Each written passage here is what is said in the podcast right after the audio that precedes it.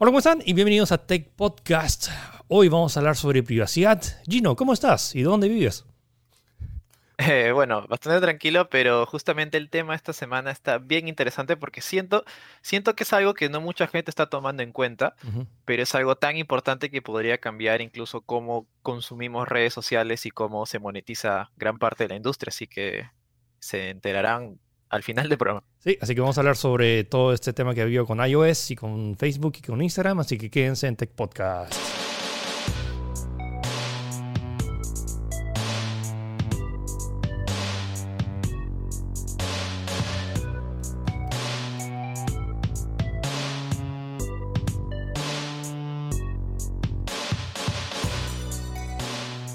Ok, comenzamos con eh, WhatsApp. WhatsApp, hey, WhatsApp nos iba a limitar, nos iba a quitar los derechos si no aceptábamos sus nuevas políticas, pero en un reciente comunicado dijeron, ok, no. Que ya no. Ya no, puedes utilizar. Sí. Sí, recuerda que hubo toda esta polémica, hubo hasta, o sea, de, una manera una protesta virtual en redes y todo el mundo se quejó porque supuestamente, porque eh, Facebook iba a implantar una nueva política la cual iba a permitir la, eh, compartir metadatos directamente de WhatsApp Facebook para poder vender, bueno, ya sabes, publicidad localizada y todo lo que tú quieras. Eh, pues ya no, ya no, o sea, va a pasar de todas maneras, pero Facebook ya no te va a obligar a que aceptes para que puedas utilizar la aplicación. O sea, de hecho, la, noticia original era de que Facebook tenías, tú tenías que dar sí, tenías que dar tu consentimiento para hacer este traslado de datos, si no, no podías utilizar WhatsApp. Ni siquiera podías responder mensaje, no podías hacer nada. Así que eh, igual va a ir, igual va, va, a va, a pasar, solamente que ya no vas a sentirte obligado a firmar esto, pues, ¿no? Lo cual es eh, curioso, ¿no? Significa que nuestras quejas no fueron en vano, sino que sirvieron, pues, ¿no? O sea, o sea, es un tema ambiguo que dice que todavía van a seguir mandando notificaciones y según el comunicado dice que la mayoría de las personas que supongo que dijeron que agarraron y aceptaron los nuevos términos y condiciones. o sea, la, noticia de esto es que se iba a decir que ya el que no aceptaba eso ya no iba a poder utilizar la aplicación, o sea, se iba a limitar y además que iban a inhabilitar su cuenta y eventualmente se iba a borrar. Pero ahora han dicho que no. O sea, simplemente como que hasta ahorita. Además, tampoco es definitivo. O sea, puede ser que, no sé, en un mes, dos meses digan como que no, ahora sí ya, tienes que hasta el 15 de septiembre y tienes que aceptar. Pero el del comunicado anterior, que era el 15 de mayo que se iba a inhabilitar, nada. Entonces, todos los, toda la gente que se traspasó a Telegram, bueno, creo que el gran parte, o sea, gran daño se hizo. WhatsApp, en sentido, bueno, no sé si, no sé qué tan cuantificable sea el daño, porque todavía hay gente que, un montón de gente que utiliza WhatsApp, pero sí le fue un remesón para muchas personas diciendo, oye, como que, ¿qué hago con WhatsApp? Y se fueron a Telegram o a Signal. Uh, bueno, hay que ver. Simplemente la WhatsApp ha dicho, ok, ya no. O sea, si, y más, si no, más, les apuesto que un montón de gente ni siquiera leyó y simplemente sigue usando WhatsApp como el día a día. Que creo, creo que es la gran mayoría de las personas. Porque ¿quién va a tener tiempo de leer todo el mega contrato de, de, bueno, yo lo he leído para, porque, porque tengo que reportarlo, pero es como que la, la gente común y corriente no creo que haya tenido el, tiempo de hacerlo. Así es. Así que ya lo saben. O sea, ya no tienen que Ya no tienen que hacer. Y de hecho, quédense porque el tema principal del podcast tiene que ver con eso. Está relacionado. Ajá. ¿Qué, fue, ¿Qué fue con Jeff Bezos? ¿Se fue al espacio de nuevo? Sí, Jeff Bezos quiso ganarle a, a Elon. Es como peleas entre millonarios, ¿no? Es como que se, se pelean entre, no, que yo tengo más dinero, tengo más dinero. Así que lo que él va a hacer es eh, ha puesto fecha de inicio para los viajes turísticos al espacio. Eh, va a ser el, 20 de julio, va a presentar todo este plan de proyectos especiales para eh, hacer turismo al espacio, porque si no saben, Jeff Bezos, que aparte de ser el, bueno, ya no es el CEO, es el ex CEO de Amazon, que es uno de los empresas más millonarias del planeta probablemente. También tiene su, eh, así como Elon tiene SpaceX, eh, ah, eh, Bezos tiene Blue Origin, que es básicamente el mismo concepto, ¿no? Es exploración espacial y ofrecer este turismo espacial, pues, ¿no? Así que el 20 de julio va a presentar todo este plan para hacer turismo y lo que él comenta es que va a ser, va a ser lo más antes posible. Así que eso está muy interesante. es más, se estima de que cada asiento, o sea, si ya tú quieres irte de vacaciones, Philip, quieres irte a, la estación espacial, al espacio, ya, solamente te va a costar medio millón de dólares. Ah, nada más, nada más. Ya, voy, a sortear un par el próximo lunes. Es más, y el, ¿cómo te digo? El, para poder comprarlo, no es que ya voy a la tienda y me saco un vuelo así como, como reservo en cualquier web. No, va a haber un sorteo para poder comprar eso. ¡Sorteo! Que va a ser entre el 5 al 19 de mayo. Vas a ganar el sorteo para ganar la posibilidad de pagar medio millón de dólares. No es que, no. es que vas a ganarte el asiento gratis. Así que, eh, y encima para entrar al sorteo tienes que pagar 10 mil dólares. Ah, Así bueno, que, nada más. eh, sí, o sea, creo que no, no mu- mucha gente va a acceder a esto, pero va a estar interesante. Ah, bueno, sí. No, o sea, primero 10 mil dólares para ver si es que te lo. O sea, pero te vuelven la plata si es que no te, si es que no te eligen. O, Eh, eso ya no, fue? pero acu- acuérdate que pero ya para, es que para la gente que se va a gastar medio millón de dólares, Sí, 10.000 es dólares como que, pucha, ya, toma, Sí, es un que- sencillo, pues, ¿no? Una cosa así. Ah, bueno. Pero bueno. Dineros, dineros, dineros, dineros. Bueno, hablando de, de dineros y hablando de la pelea entre Elon Musk, eh, Elon Musk tiene este servicio que se llama Starlink y que de hecho promete un montón porque tienes internet, es la idea es que tengas internet satelital en cualquier parte sin cables, sin tener que, porque siempre, no sé si les ha pasado como que, ah, en tu distrito no, no llega la fibra óptica, no llega este servicio que es mejor, pero ¿qué importa? Porque aire, aire, espacio, tecnología, entonces... Ah, Y cielo. bueno, eh, ya hemos hablado acerca de Starlink, pero ¿cuál es la noticia de esta semana, Gino? A ver, lo que ha pasado es que, eh, como ustedes sabrán, Starlink está en prueba ahorita en todo el mundo. Y es más, se va a llegar a Perú a fin de año, eh, también a modo de prueba todavía, no el producto finalizado. Y lo que ha pasado es que ya en estos lugares que están en prueba, un usuario dijo, ya, bacán, voy a, o sea, no dice nada, pero voy a descargar un torrent, pues, ¿no? Ya. torrent, algo ilegal, una película. No, no ha dicho exactamente qué película es, pero una película. Lo que pasó es que sí lo descargó, pero le llegó una notificación desde la app, porque tú tienes una app que sincronizas con tu, con tu satélite, con tu, con tu receptor, pues, ¿no? Indicándole de que había eh, violado una norma de contrato de este servicio, la cual era específicamente descargar contenido con copyright ilegal desde un torrent. Y ahí es donde está este, este conflicto, pues, ¿no? Que al parecer eh, no, eh, eh, Starlink no está permitiendo. Es más, específicamente dice, te insistimos a ti y otros usuarios que usen los servicios de Starlink de abstenerse de descargas ilegales y de material con copyright. O sea, específicamente lo aclara, no es que como quieren, no sé, a- de alguna manera que sea sutil ni nada. Es específicamente está diciendo que no está permitiendo descargar este tipo de servicios. Ahora, eh, igual, tengan en cuenta que esto es como que forma beta, no sé si para el final será, pero yo creo que, o sea, suena raro para nosotros que vivimos en Latinoamérica probablemente, pero en Estados Unidos ya hay algunos Internet Service Provider que tienen este, este, esta, este término en el cual te especifican. Es mucho más, más rígido ahí. Eh, pero no sé cómo chocará con algunas cosas, porque, por ejemplo, o sea, no es que apoye la piratería, pero evidentemente creo que todos al menos hemos consumido alguna vez eh, material de ese tipo, pues, ¿no? Pero E- Es, está ahí, está ahí, está ahí el debate, está ahí el debate. e- es complicado, pero bueno, si el, Ajá. el contrato oficial legal dice que no, o sea, digo que tampoco se puede hacer. Es como que te estás. O Claro. sea, te puedes que- quejarte y si te molesta y sabes que va. que no sé, tienes que descargar cosas de, de material legal, sea por- para cualquier motivo. Bueno, o sea, tienes que contratar otra cosa. O sea, por más allá que este servicio suene recontra bien, bueno, supongo que saldrá libre mercado, saldrá otra alternativa.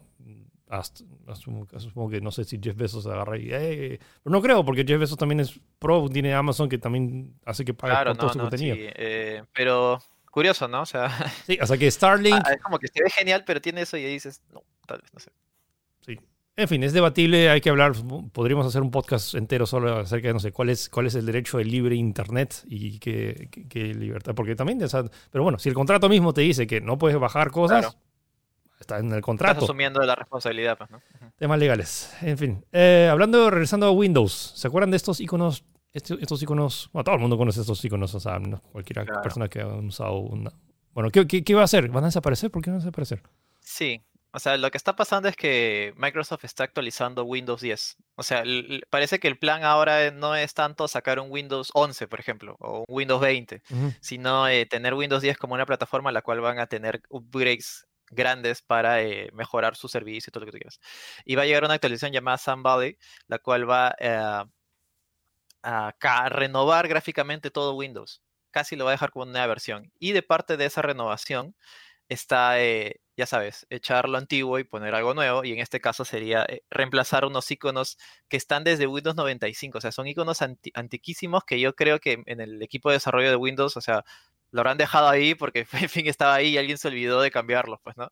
Y ahora sí los van a cambiar y, y, y esa es la noticia. Incluso está, está, el icono de la disquetera, pues. O sea, ¿para qué necesitas disquetera ahorita? Bueno, me imagino que debe haber alguien que le necesite, pero debe ser un mínimo, un icono de, de disquetera, sí que tienes un, una disquetera física conectada a tu máquina. Y, pues. y, ojo, o sea, que los o sea, van a igual mantenerlo, pero van a claro. modernizarlo. Pero esos iconos icónicos, valió la redundancia. Iconos sí. icónicos, son icónicos. Sí, icónicos, bastante de, icónicos, literalmente. Sí, de Windows, de Windows XP, sí, bueno, van a desaparecer. Eh, o sea, en sentido, sí, no, y... que o sea, ya no van a estar, simplemente los van a cambiar y lo van a modernizar. Eh, aunque es, van a reemplazar. es medio loco porque el disquete todavía sigue siendo un disquete y supongo que es como un ah, tema. En HD, una cosa así. Sí, un tema generacional y para decir, ok, esto era esto es lo que significaba. Porque o sea, hay muchas personas, sobre todo gente de sistemas, ingenieros, que ya tienen relacionado la iconografía con la funcionalidad de esa aplicación. Y si que te lo cambian, eh, es reacostumbrarte. En fin, eh, pronto, eh, ¿ya, hay, ¿ya hay fecha de cuándo va a salir? O sea, ya hay mucha gente que lo está probando no, en o sea, prueba, pero... Debería ser a, a, para fin de año ya deberíamos tener toda esta actualización. Ahora, ahorita está en el programa Insider y de hecho uh -huh. estos, estos, estas imágenes son del Insider que van como que liberando cositas, ¿no? Por ejemplo, la semana pasada fue eh, actualizaron las animaciones, por ejemplo.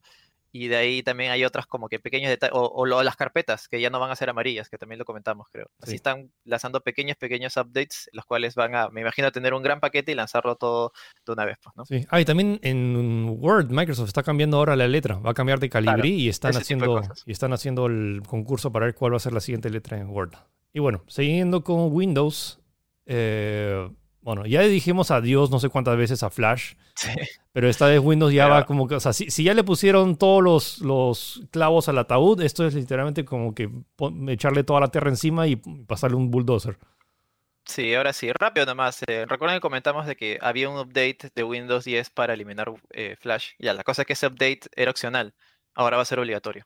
y va a llegar en, creo que la próxima semana o, el, o a lo largo del mes. Así que ya, bueno, ahora sí nos despedimos de Flash. Ahora sí, de verdad, chao, amigo. F por Flash. Listo. Sí. Eh, noticias un poco más emocionantes, no de muerte, sino de algo bien chévere que es el Gundam ha sido terminado. Finalmente, este es en China. Y a diferencia del que está en Japón, el, Japón, el de Japón es como que camina con una especie de, de armatoste atrás. Este es estático, pero creo que es mucho más fiel, o sea, se ve muy chévere. Mide 18 metros de altura. 18 metros. Está en Shanghái. Y es el, la primera estatua oficial de Gundam que se levanta fuera de Japón. Así que si algún día están de turismo por ahí, cuando todo regresa a la normalidad, supongo, van a poder ver este Gundam gigante que realmente es bien gigante. Dude, qué chévere. Sí, sí, sí.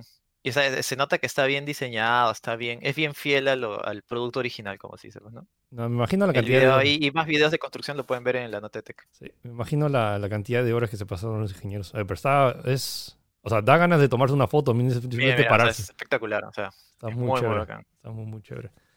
Eh, IBM, ¿qué está haciendo? ¿Está haciendo chips? Así es, IBM ha lanzado finalmente ha presentado eh, en realidad el primer procesador del mundo de 2 nanómetros. What? O sea, y, y, cuando pensábamos que 7 era ya lo último, era lo más alucinante. Bueno, o sea, ahorita estamos. La, la, estadística de, de, O sea, para que vean cómo estamos. Intel todavía sigue en 14 nanómetros, eh, va a bajar sí. a 10. Eh, AMD está en 7 nanómetros. App, App, Apple ya está en 5 nanómetros. Y, lo, y muchos, muchos de los procesadores Snapdragon también están en 5. Pero nada, el primer procesador del mundo que se ha fabricado ahorita es de 2 nanómetros, o sea, el primer procesador de 2 nanómetros lo ha fabricado IBM. Sí, dice que va a utilizar un 75% menos de energía que los procesadores de 7 nanómetros y van a ser más potentes aún. Es como que... Dude, ¿cuántos? 45% más potentes. Dude, no me quiero imaginar la cantidad... No me quiero imaginar la cantidad de núcleos que puedes colocar en ese... O sea, porque cada vez que reduces el tamaño de nanómetros, estamos hablando de que los chips actuales están en 5. Si lo reduces incluso más, puedes colocar más núcleos en menos espacio. Uh, y consumen menos energía. Consumiendo menos.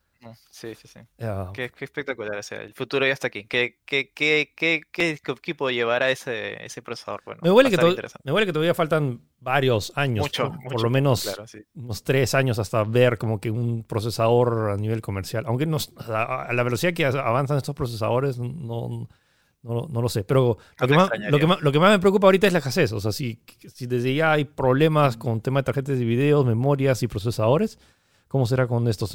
En fin, es un prototipo y ya estamos llegando a los 2 nanómetros. No, no sé cuándo. O sea, físicamente hasta ¿Cuál es el cuándo. límite, no? Físicamente hasta cuándo podemos llegar, hasta que literalmente lleguemos a átomos, porque cada vez es más y más, más chicos. O sea, no. Un micro. así.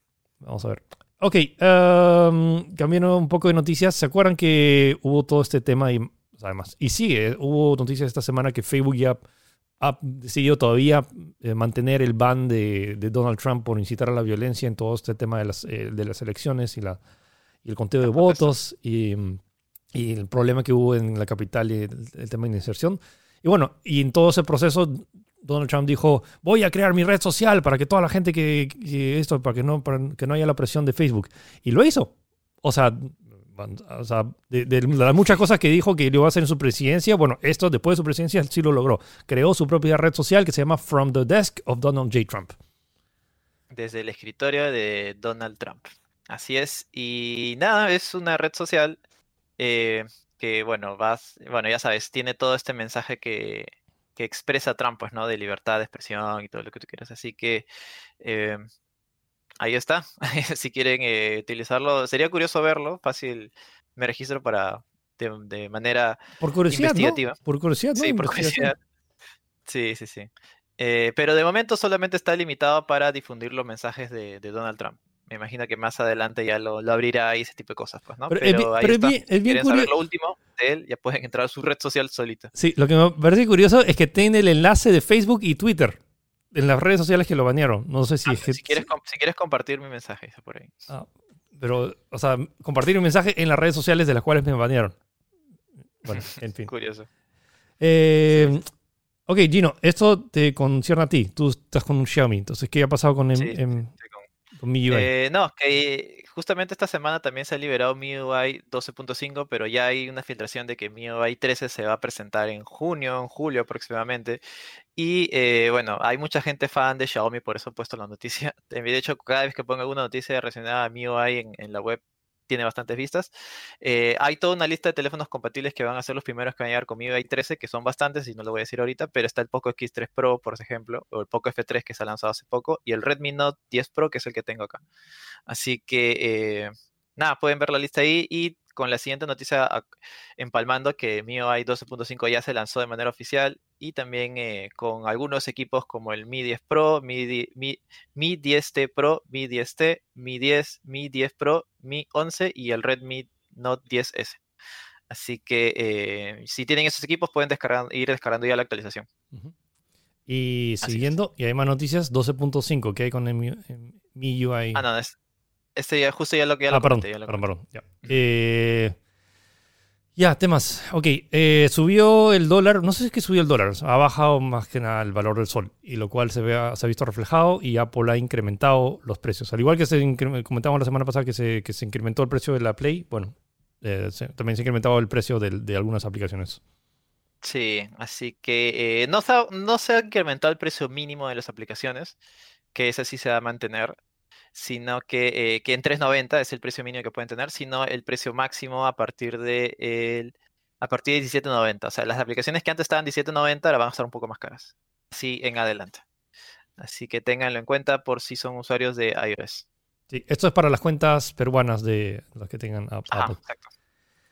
Y eh, ya, vamos a un tema un tanto más geek, pero esto es relevante. Y ven este lightsaber, eso no es una película, no es un, no son efectos especiales, es un, Real. es real y es en teoría el primer sable láser de real y más. eh, y, y la revelación va a ser en el 2022 cuando se abra este, es un em, Hotel, ¿no? es, un, es un hotel dentro de, de- Claro, claro. de Disney que es todo Star Wars. Es que como básicamente una, una vacación a otro planeta, porque estás en Galaxy's Edge, pero hay todo un tour. Pero la idea pare- parece que es un prop, y como ven este lightsaber que saca esto que parece un láser, que realmente no lo es, ok, pero sí es. La, la lógica de eso, y de hecho hice unos stories eh, explicando cómo es que funcionaba. Claro. No sé si lo tengo por acá. Imagínense una wincha. ¿ok? Imagínense una wincha y han visto la wincha que cuando, cuando lo sacas. Y además, les apuesto que ustedes en algún momento como que jugaron a, con, a sacar una wincha y empezaron mira, y luego lo, lo retraes. Bueno, es más o menos el mismo concepto. Ahora imagínense dos winchas juntas, pero esas winchas como, como que son semicirculares. Entonces, si juntas dos winchas semicirculares y haces y con un mecanismo interior que no se, no se sabe, hay una patente ahí que parece magia, y hace que esto genere una especie de cilindro y este cilindro, este tubo sale y con los efectos y, con una tira LED al medio, te genera este efecto. Y al parecer, o sea, es, es, lo más cercano que va a hacer. Ahora, no se sabe el tema de cuán, resistentes sean, no se sabe si es que va, el precio, no se sabe si es que se va a vender. Lo único que se ha dicho es que en el 2022 se va a mostrar eso en el parque de diversiones de, de, Disney.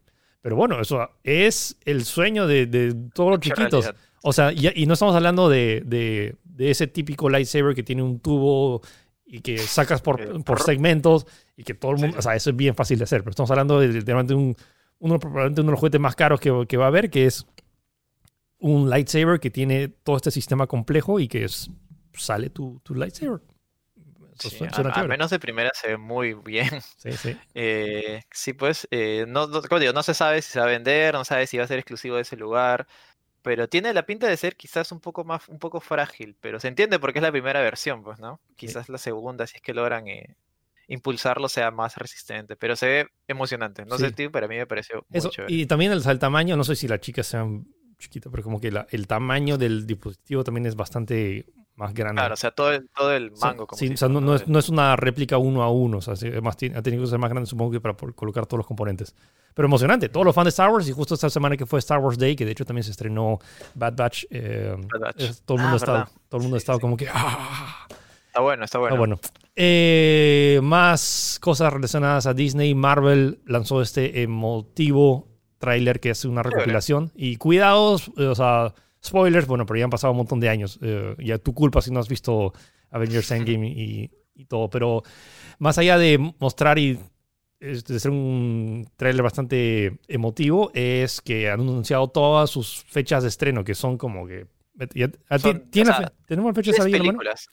Sí, o sea, por ejemplo, Vida Negra el 9 de julio, Shang Shang-Chi el 3 de septiembre, Eternals 5 de noviembre y cerramos este año con Spider-Man No Way Home 17 de diciembre. O sea, tenemos cuatro películas en lo que este resta del año. Pues, y aparte de ahí, que Doctor Strange, Thor, el nuevo película de Thor, el nueva película de Black Panther, eh, The Marvels, que, que supongo que es, es el próximo año. Claro, 22, eh, Ant-Man y la Avispa. Y, eh, y Guardianes de Quantum Mania del 2023 y Guardianes de la Galaxia 3 del 2023. Sí, bueno, chequen tech.com.p o sin escape si quieren ver la lista completa, pero bueno, ha sido motivo y tenemos Marvel para rato. Para rato. y esto sin contar las series, o sea, solo es como solo las películas. Claro, e, el trailer es bien chévere, o sea, de hecho es más emocional, pues, ¿no? Con su cierre de nos vemos en el cine. Nos vemos en el cine, ojalá que regresemos pronto. Ok, eh, ¿qué es esto, Gino? Ya entrando a videojuegos, eh, como sabrán, bueno, por si no sabían, digo, este, ya se inició esta semana el juicio de Apple contra, contra Epic, pero esta vez conjurado, ya dando argumentos de ambos lados para ver quién tiene la razón. Y este es uno de los juicios más grandes e importantes que ha pasado en los últimos años referido, referido al tema del, software, pues, ¿no? Es más, está revelando un montón de datos, un montón de datos de cómo funciona la industria tanto en, grandes como, tanto en grande como en pequeño. Y uno de los datos más interesantes es que finalmente se ha revelado cuánto, cuánto ha pagado Epic Games. O sea, los juegos que descargas gratis en Epic Games, que son todas las semanas, no son, no son, o sea, son gratis para ti, pero para la empresa no lo son. Y se ha revelado que al menos, al menos el, al menos entre 2018 y 2019, Epic Games se gastó casi 12 millones de dólares en, por estos juegos, ¿no? O sea, le dio un millón, por ejemplo, curioso, por ejemplo, le dio un millón de dólares a los, a un millón, eh, millón y medio por los Batman Arkham, 1.4 por Subnautica y así diferentes juegos, los cuales han costado eso, se han ido directo a la desarrolladora, pues, ¿no? Eh, dato curioso, es muy, muy, muy interesante todo esto. Pues, y van a salir más detalles en las próximas semanas de cómo va a terminar este juicio, que va a dejar eh, precedente, sea cual sea el resultado, sea tal, tanto le den razón a Epic o tanto le den razón a Apple, pues, ¿no? Va a estar bien curioso. Y la cantidad de, sí, de no filtraciones, sino como de data que se ha revelado del tema también ahora, toda la polémica que hubo de, de por qué Fortnite no estaba, no, había crossplay entre PlayStation, eh, de, todo este tema. Entonces, datos interesantes de realmente cómo ha estado funcionando la industria en estos años y cómo va a, terminar. Así que atentos en los próximos días. Pero bueno, y a toda la gente que decía, oh, juegos gratis, juegos gratis. Bueno, esos juegos gratis no eran realmente gratis. Es que básicamente Epic ha gastado varios millones de dólares para que, para básicamente publicidad gratis. No, no, no, sale acá cuándo salió por GTA V, ¿no? ¿Cuánto pagó por GTA V? No, es, que creo que se fue después. O bueno, no lo han no lo han puesto, pero me imagino que saldrá tal vez. O sea, han dado, han dado, han dado un tramo de, tiempo específico que justo no agarró GTA V. Sí. A ver, eh, estas noticias interesantes y relevantes, sobre todo a los que están interesados en conocer sobre la industria de videojuegos. Es un libro que se llama el o sea, es eh, América Latina juega y que es un estudio que básicamente si quieren saber cómo es que ha funcionado la, eh, industria de videojuegos en Latinoamérica, está interesante. Emma, me, encanta porque la foto ahí dice The King of Peru porque habla bastante acerca de, también de la industria acá en Perú. Sí, está hecho por Luis Wong, que es conocido de ambos y, también es compañero de trabajo de Philip. Eh, estaba muy interesante, espero que salga acá en Perú, eh, porque está saliendo a la venta en España, pero si quieren saber, creo que debe ser el único libro que tiene tantos insights sobre la industria acá en Perú, específicamente incluso sus inicios.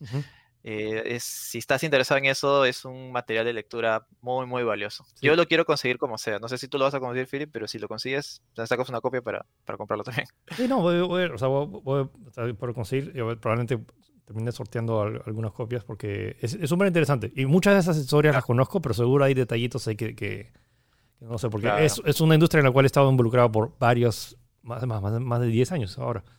Eh, y sí, y me, es fascinante, es fascinante. Y nosotros estamos hablando de más, más allá de lo moderno, de, lo, de lo antiguo, de cómo es que ha creado. O sea, Luis tenía entrevistas con toda la gente que hacía, por ejemplo, fútbol excitante y de, y de la, la, industria, cómo creció, cómo nació, cómo fue sumamente informal y por qué ya de, acá ya no se hacen más cosas. Es un texto que vale la pena. Y ya, bueno, entonces ahora pasamos al tema principal del, que es acerca de privacidad y todos los cambios que ha habido con iOS y con Instagram. Así que quédense en Tech Podcast.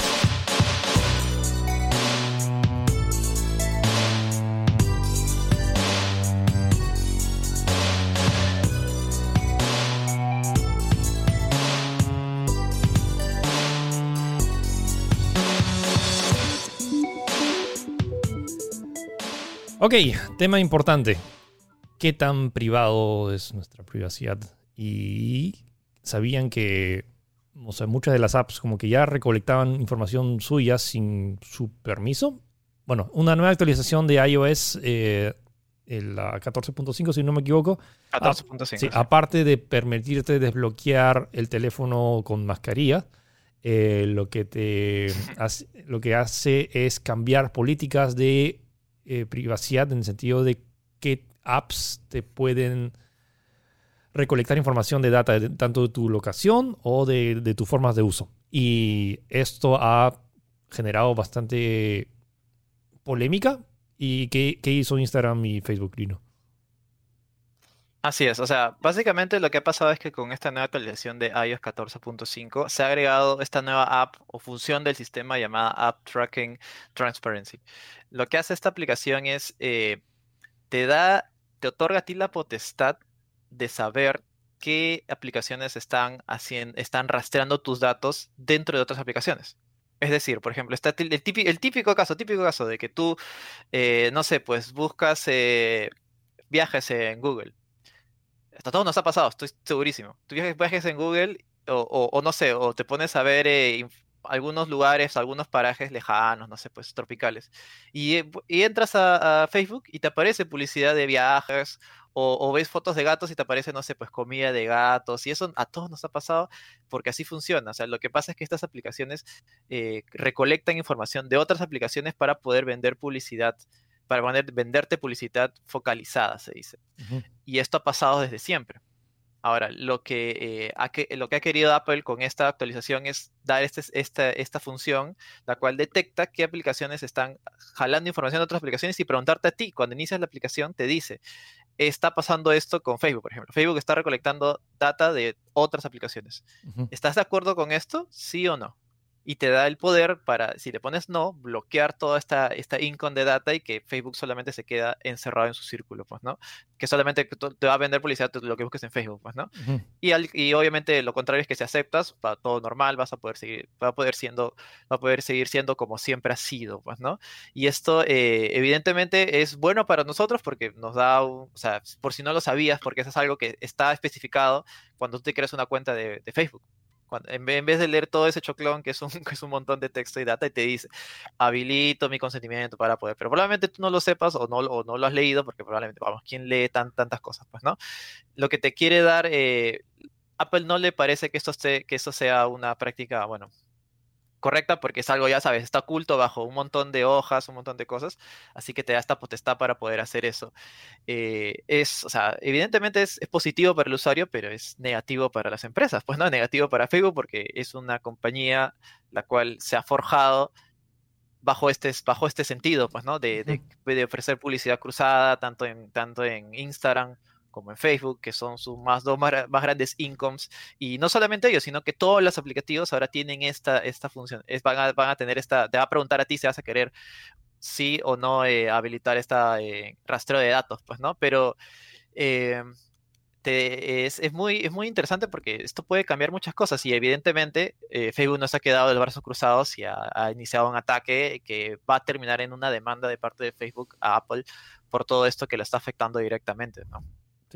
Y, el tema es este que mm, salió esta notificación en la nueva actualización en la aplicación que decía, tanto en Instagram y Facebook, que para que Facebook e Instagram sigan siendo gratis, deberías seguir compartiéndole su tu data. Sí, o sea, es, o sea es, sutil, pero evidentemente es, creo que hay una declaración de intenciones bastante evidente, ¿no? Es como que dice, si quieres que, que Instagram siga siendo gratis, tienes que aceptar el cambio, si quieres, ¿ah? Pero si no se queje, si es que eventualmente va a ser, porque sí, quieras o no, o sea, ellos todo el, todo el dinero, o sea, Facebook es gratis, Instagram es gratis porque eh, te venden publicidad. Quizás tú no, quizás tú, por ejemplo, yo casi nunca he comprado alguna publicidad que me sale en Instagram, pero tiene tanta cantidad de usuarios que con que te compren un 5% le dan caso a esas publicidades que aparecen ahí, ya tienes, ya básicamente estás todo el año con dinero, no sé, pues, ¿no? Y eso está afectando directamente, directamente a ellos. Es más, acá como hemos comentado de que eh, eh, Facebook está, ha, mandado incluso algunos ataques a, a Apple en unos anuncios de periódico diciendo de que está afectando, o sea, este, este, este movimiento con esta nueva función está afectando directamente a ellos y está afectándolos eh, al, ¿cómo se dice? Ah, a las, al pequeño eh, negocios, a los pequeños negocios que se han creado dentro de su plataforma, porque hay varios que están utilizando el marketplace y todo ese tipo de cosas. Pues, ¿no? Es como que está dando ese argumento. Evidentemente, acá hay algo a tomar en cuenta que es como el big picture. Pues no o sea, Apple, ya sabes, es, o sea, todo esto lo está haciendo por el usuario, ¿no? A favor del usuario, de que sí, somos buenos, tipo de cosas. Pero como todo en la vida, y sobre todo en estas empresas, es, yo creo que es una jugada de intereses, pues, ¿no? Es como es un movimiento por O sea, evidentemente, eh, o, una teoría de que se está, que se está eh, conversando en redes es que, por ejemplo, Apple está cerrando más su ecosistema, pues, ¿no? Es como que ya, solamente nosotros, solamente nosotros. Y es más, ¿qué te parece si Apple hace su propia red social? solamente para dispositivos Apple. Los cuales no va a tener ningún tipo de publicidad porque tú ya sabes que cuando Apple vende un iPhone, tiene, creo que es la empresa que más margen gana cuando vende smartphones. hay equipos que venden con menos margen porque cuesta, cuesta el fabricarlos, pues, ¿no? pero eh, Apple gana un montón y a ellos les conviene que tengas tu, equipo porque si tienes, si tienes su equipo puedes eh, utilizar apps en la App Store, pagarles, eh, pagar microtransacciones, ese diferente tipo de cosas, pues, ¿no? sí, pues eso, eso está muy interesante y va a ser otro, otro juicio que se le va a abrir a Apple de parte de Facebook.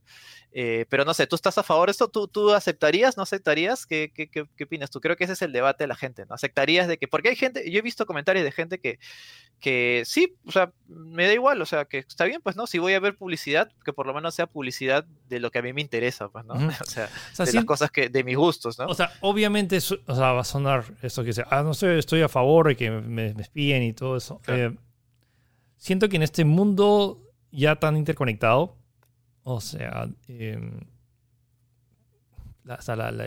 el que quiera la información es como que eventualmente lo puede, lo, puede, lo puede conseguir. Y si es que se va a targetearme con publicidad, ya, sobre todo si es que me va a dar los beneficios. O sea, siento que los beneficios que me está dando son mayores. Ahora, lo que me preocupa son las, los efectos colaterales de, de esto, que no tiene que ver conmigo tiene que ver con tema, ahora por ejemplo, si, si, vieron el documental este The Great Hack en, Netflix, que habla sobre el tema de las elecciones, que ese es el, el riesgo mayor que a mí me da miedo de, de que, qué se hace con la información con la cual se recolecta.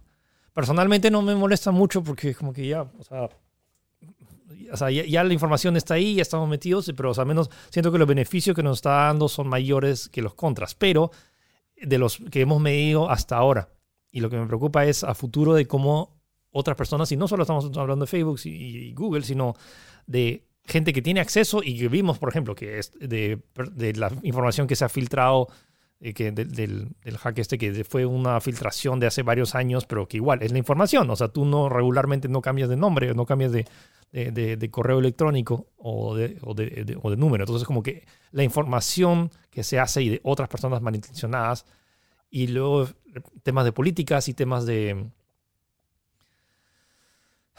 Sí, o sea, me da más miedo lo que se puede hacer a futuro con esa información, más ahorita, o sea, si quieres información, como que ya, te la di, o sea, ya sabes, gran, o sea, Facebook y Google ya saben, gran, o sea, me, me dio miedo la otra vez que me llegó una notificación de de Google Maps. Ah, mira, acá has estado, acá has estado, acá has estado, acá has estado. Es como que Google ya sabe exactamente todo sobre mí, uh, y al igual que Facebook. Entonces, como que ya yo estoy muy tarde. No, no, no, estoy seguro. Es como que ya, a menos que me mude a otro país y que básicamente esté como que totalmente reconecte y haga la misión imposible de quemarme las huellas y que empezar una nueva vida, siento que ya mi, mi vida ya, o sea, en digital, Google y Facebook ya saben todo ya es muy tarde para mí. Las nuevas generaciones, si les molesta mucho y más. Y ese es el tema también, está todo este debate de libertad y, funcionalidad también, porque ponte en el caso de, no sé, algún pequeño empresario que más, o sea, sí tiene, le tiene miedo a,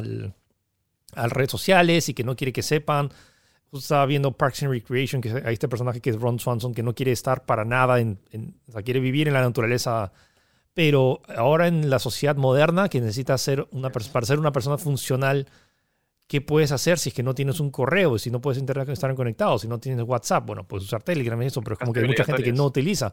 Entonces, hay este dilema que es, y es complicado y no, no hay una solución fácil de decir, ok, esto es lo correcto, esto es lo incorrecto. Es que no hay una solución correcta.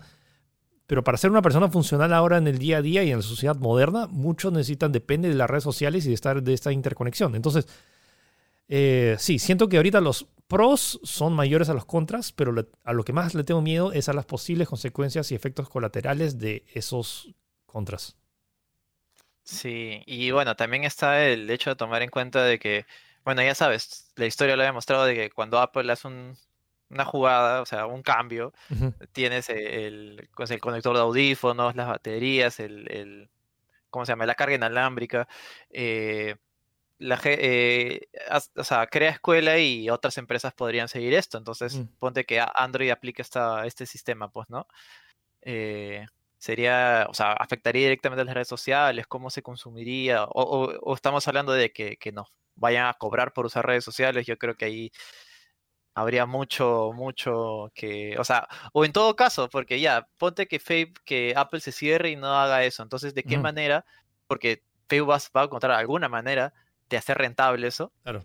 Eh, ¿Qué otras cosas nos va, nos va a querer traquear? ¿Qué otras cosas nos va a querer registrar? Estamos, estamos en esta época en las cuales la, la información ya ni siquiera, ni siquiera tus conversaciones, o sea, ni siquiera ya lo que conversas en tu chat o lo que tú quieras, sino las cosas que buscas, o sea, vale dinero, o sea, eso es, ese es el valor básicamente de, las grandes, em, de los grandes conglomerados de tecnológicos. Pues, ¿no? Sí, y, y, detalles tan personales como por ejemplo que está eh, había este otro documental que es el dilema de las redes sociales que hablaba acerca de, por ejemplo, que, que había esta chica que, em, que, que, que, era gay, pero que su familia no sabía y por la publicidad que le empezó a llegar descubrieron que, que, era lesbiana. Entonces como que, que las redes sociales sepan a veces más de lo que tus conocidos, tus familiares sepan y que esa información se pueda utilizar de, de, de esta man, de, en ese tipo, o sea, que es algo no, ok, se reveló que es gay, pero es como que hay tantos otros casos que puede suceder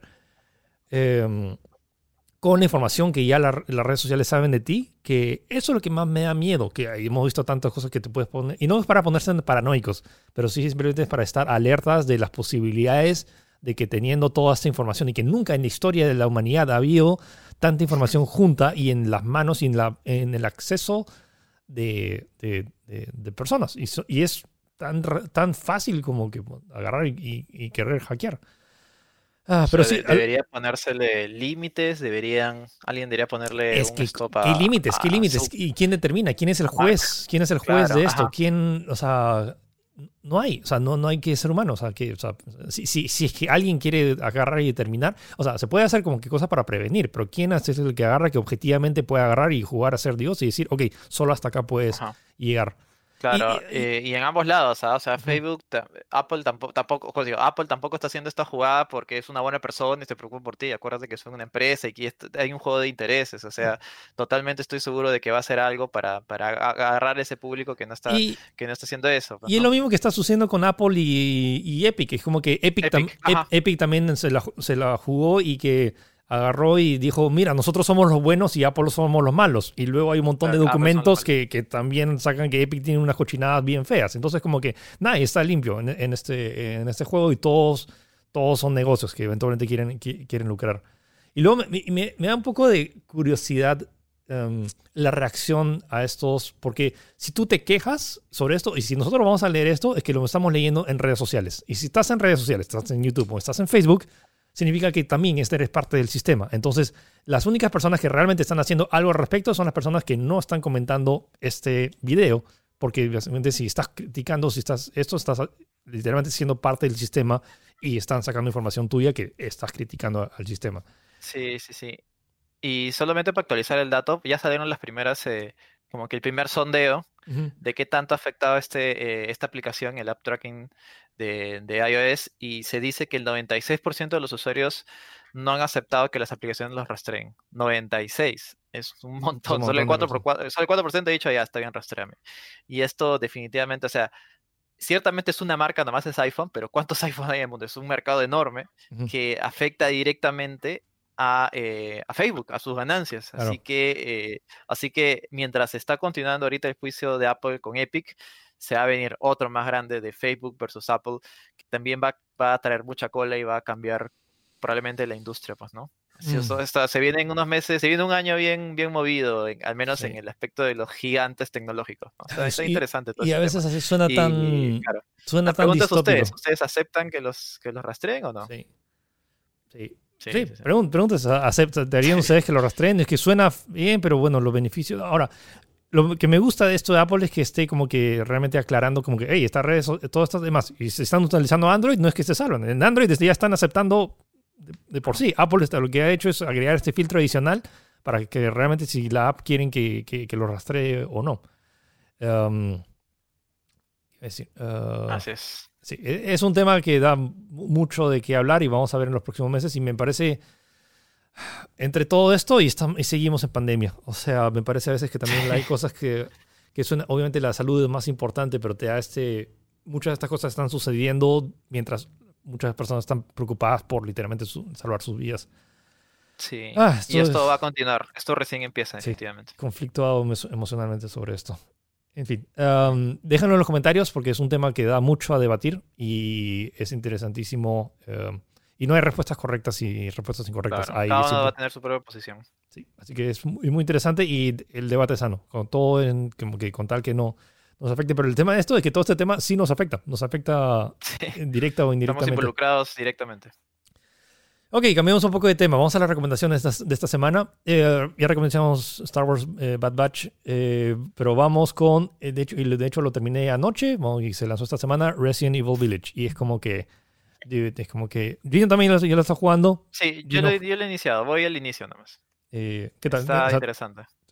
A mí me Pero tú dices que es el juego más interesante de lo que va del año, ¿no? El juego más. Sí, tampoco que se han lanzado tantos. O sea, el otro, el otro juego que tengo ahí es uh, It Takes Two, pero de ahí no hay muchos otros lanzamientos. Está Monster Hunter Rise, pero bueno, es, es un, otro, otro gran Otro tipo de juego.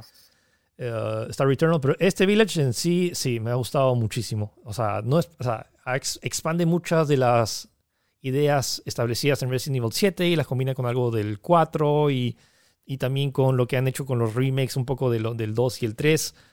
Y eh, esto, siento que esto va a dividir a mucho la crítica, al igual que similar con lo que pasó de, um, Last of Us, pero dudo que alguien pueda decir que es un mal juego. O sea, hay un montón de gente que también está criticando que ya no se parece a Resident porque ya no son zombies, pero dude, es como que antes peleabas con tarántulas gigantes, ahora estás peleando contra, contra licántropos, so yeah.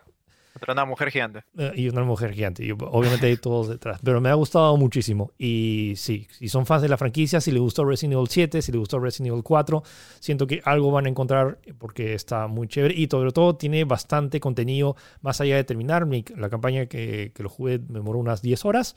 O sea, yo la primera campaña, y medio yendo rápido, pero sí recolectando varias cosas pero tengo ganas ahorita más. Ahora esta noche voy a volver a jugarlo porque hay un montón de logros adicionales para desbloquear. Eh, más el modo mercenarios, que es como que este modo donde tienes que matar a un montón de enemigos la mayor cantidad. O sea, ya se convierte en un juego de acción y no tanto de sobrevivencia. Así tiene sobrevivencia porque es como que igual están, están los, los, monstruos, pero eh, eh, vale la pena, vale la pena completamente. O sea, si estaban como que dudando de como que, hey, compro este juego porque cuesta más de 200 soles, no, está personalmente siento que ha superado mis expectativas. Y ya tenía expectativas bastante altas sabiendo porque ya había rejugado como tres o cuatro veces Resident Evil 7 y he dicho lo que mucho que me gustó. Y este juego me ha gustado incluso más que el, que el 7. Y sí, vayan, está disponible ya en PC, Play 4, Play 5 y demás. Si están viendo este podcast como que ahorita, creo que este es su último día en el cual pueden eh, descargar la demo, probarla gratuita, a ver si, si, si, corre, porque de ahí creo ah, que se va a cerrar el servidor. Pero gran, gran, gran juego, así que vayan a jugar Resident Evil Village. Y Gino, a ver, cuéntanos por qué has estado entregando tarde tus notas y por qué has estado amaneciéndote. Sí, salió este, bueno, ya lo comentamos creo la semana pasada o en otros programas que salió League of Legends Wild Rift, eh, que es la versión móvil de League of Legends para celulares o, dispositivos eh, móviles. Eh, lo bajé, o sea, para probar, pues, ¿no? Para probar algo nuevo y, me enganché bastante. me ha gustado mucho. Eh, esa es, o sea, de por sí es un Dota más simple, que ya de por sí League of Legends era más simple, y a lo mucho las partidas te pueden durar 20 minutos. Creo que eso es lo que más, lo que más me, me, llama la atención, porque es como que ya, o sea, no terminé de almorzar, no sé, ya, un ratito, pues, ¿no? Y, y, la verdad es que sí, es muy, es muy enganchante, se ve muy bien para ser móvil y me ha enganchado bastante. Y, o sea, hace tiempo que no me enganchaba con un MOBA. O sea, yo, fui de los aquellos que se envició con Dota en su momento. Ahí, ahí tengo de testigo mis 4.000 horas de Dota. Eh, o sea, en su momento, en su momento. Ya, ya, ya, dejé, ya dejé ese vicio, pero ahora me he enviciado con Wild Rift. Está muy interesante si quieren probar un juego bastante ágil, eh, con todo este... O sea, si son... Si, eh, no, no, no, no huyan de él porque es móvil. O sea, si es algo más simple. De hecho, el mapa es más chiquito. De hecho, el, todo, hay menos torres incluso.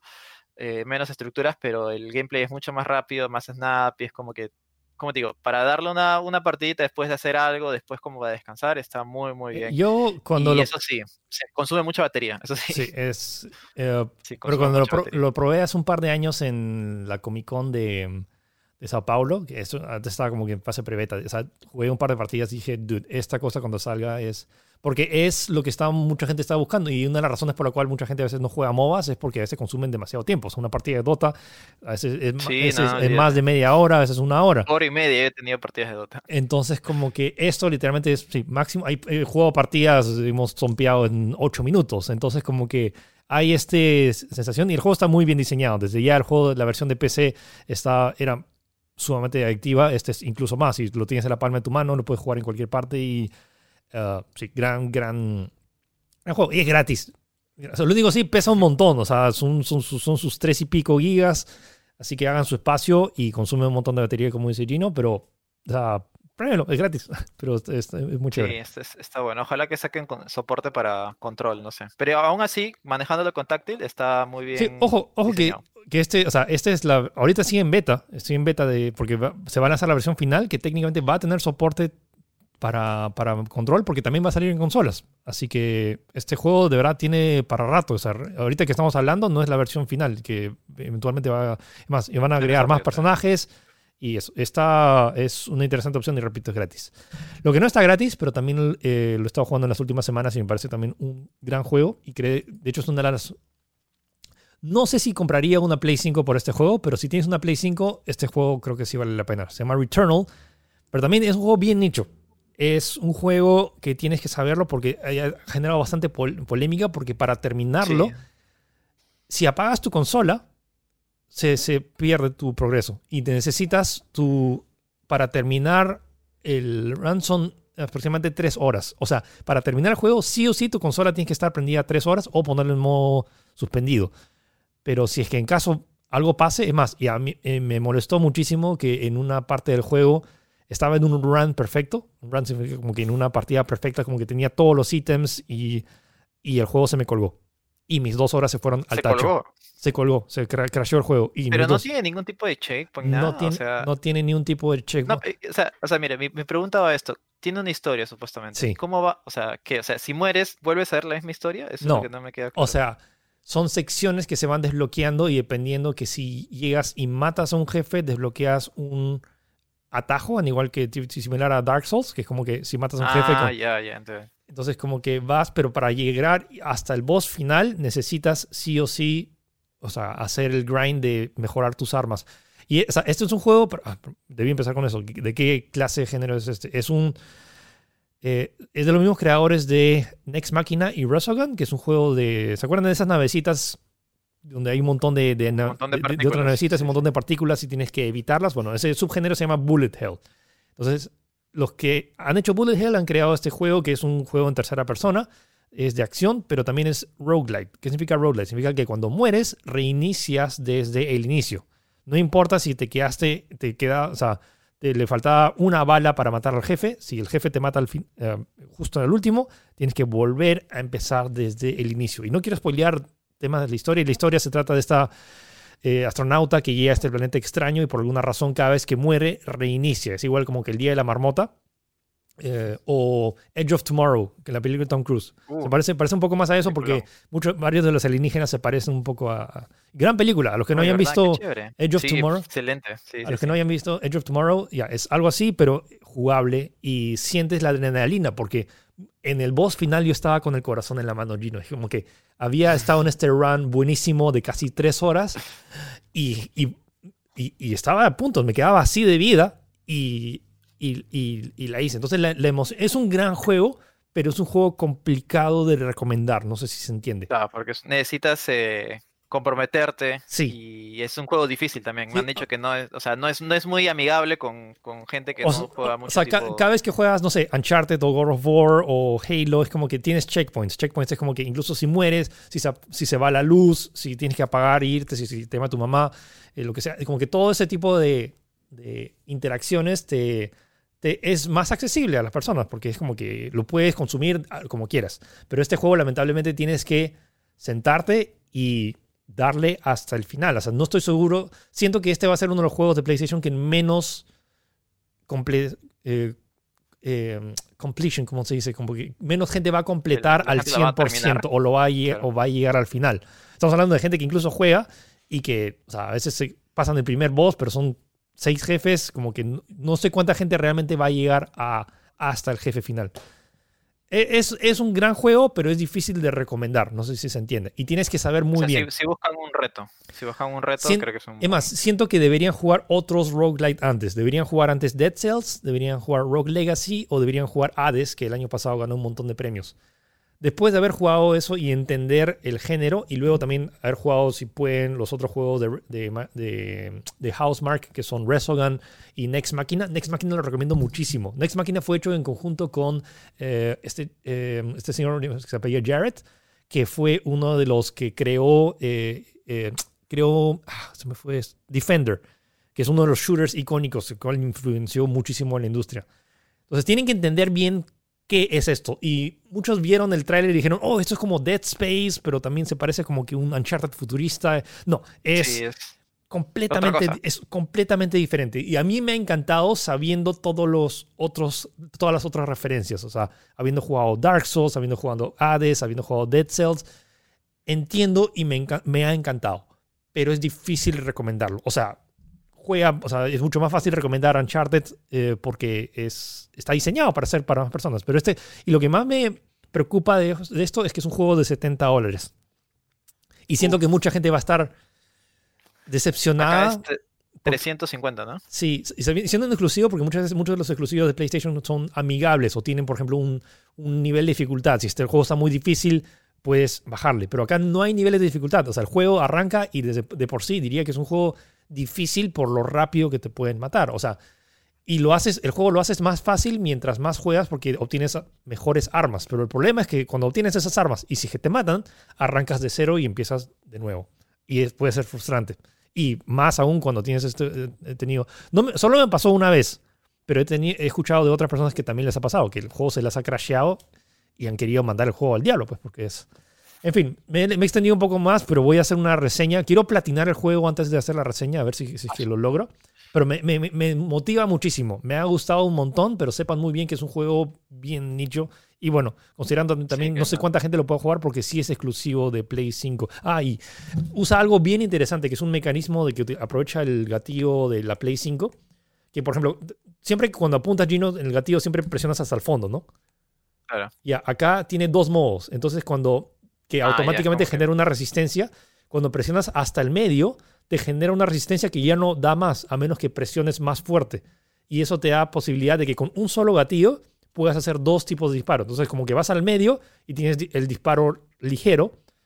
Y, cuando carga tu, tu, tu, poder, especial, tu ulti, presionas al fondo. Y la cantidad de eh, cosas que tanto en feedback sonoro y háptico es impresionante. Y eso, si lo agregas con sonido 3D, es alucinante. El, el, trabajo que han hecho en sonido de audio es. es, o sea, eh, lo recomiendo. Es, es, es, una de esas raras veces donde me ha gustado un juego muchísimo, pero es difícil recomendarlo. Pero lo recomiendo para los que entiendan de lo que estoy, de lo que estoy hablando. En fin, chequé mi reseña en unos, en unos días. Voy a volver a jugar a Returnal porque es un juego que me gusta un montón. Y ya, con eso terminamos el podcast de hoy. Creo que me he hablado más de Returnal que, que lo del tema de privacidad. En fin. No te preocupes. Y ya, entonces ah, recuerden que pueden escucharnos tanto en Spotify, en Apple Podcasts, en Google Podcasts o vernos. Esto como lo estrenamos tanto en Facebook y en YouTube. Imagino. Así es. Nada, eh, si quieren saber lo último en tecnología. Sí, y Domingos Tech eh, a las 11. Domingos Tech a las 11. Así que cuídense y nos vemos o nos escuchamos la próxima semana. Cuídense. Chao. Chao.